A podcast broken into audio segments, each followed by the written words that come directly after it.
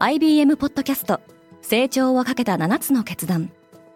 成長をかけた7つの決断とは今後3年間に世界を形作ると予想される7つのビジネストレンドについて IBM が何千ものクライアントとの対話に基づき提言をしたものです。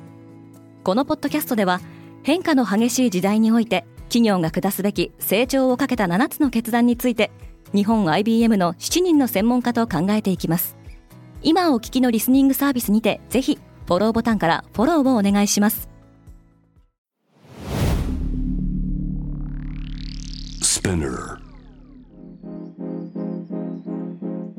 おはようございます。平野真由です。2月23日木曜日。世界で今起きていること。このポッドキャストデイリーブリーフでは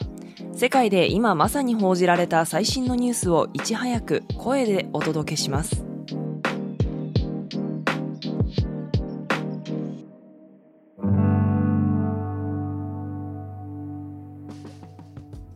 チャット GPT への警戒が広がっている。アメリカの金融大手 JP モルガンチェイスは、従業員が対話型 AI チャット GPT を利用することを制限しました。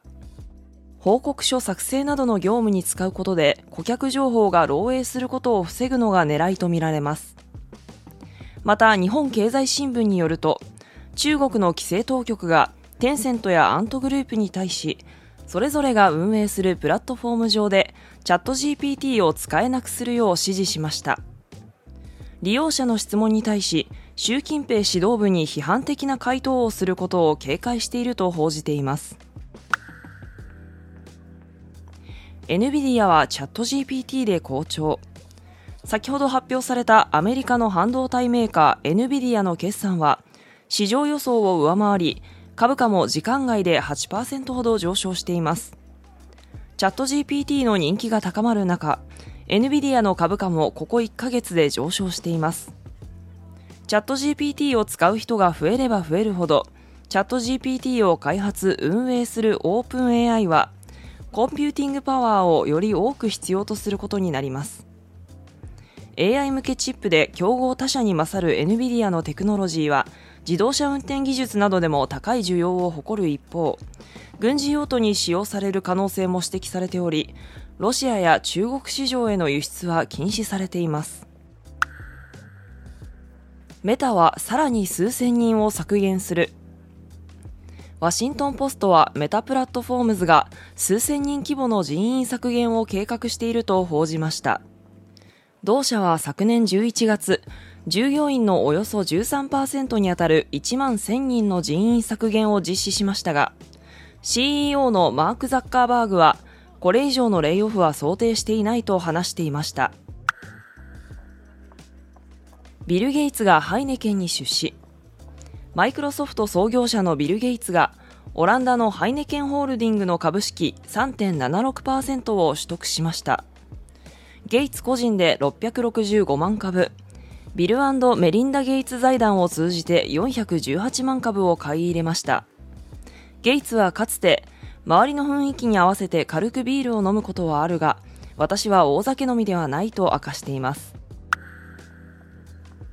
韓国の少子化が止まらない。発表された昨年の合計特殊出生率は0.78と、前年の0.81からさらに下がり、1970年の統計開始以降で最低を記録しました。住宅価格や教育費の高騰に加え新型コロナウイルスの影響もあり結婚や出産をためらう女性が増えています。韓国の出生率は OECD 経済協力開発機構の加盟国の平均である1.59を大きく下回っています。政府は過去16年間で280兆ウォン日本円でおよそ29兆円を少子化対策に投じてきましたが、出生率の低下には歯止めがかからない状態です。統計庁は出生率は24年に0.7まで低下する可能性があるとの見方を示しています。今、世界で起きているニュースをいち早く受け取りたい方は、デイリーブリーフをぜひ、Spotify、Apple Podcast、Amazon Music などでフォローしてくださいね。平野真由でした。今日も良い一日を。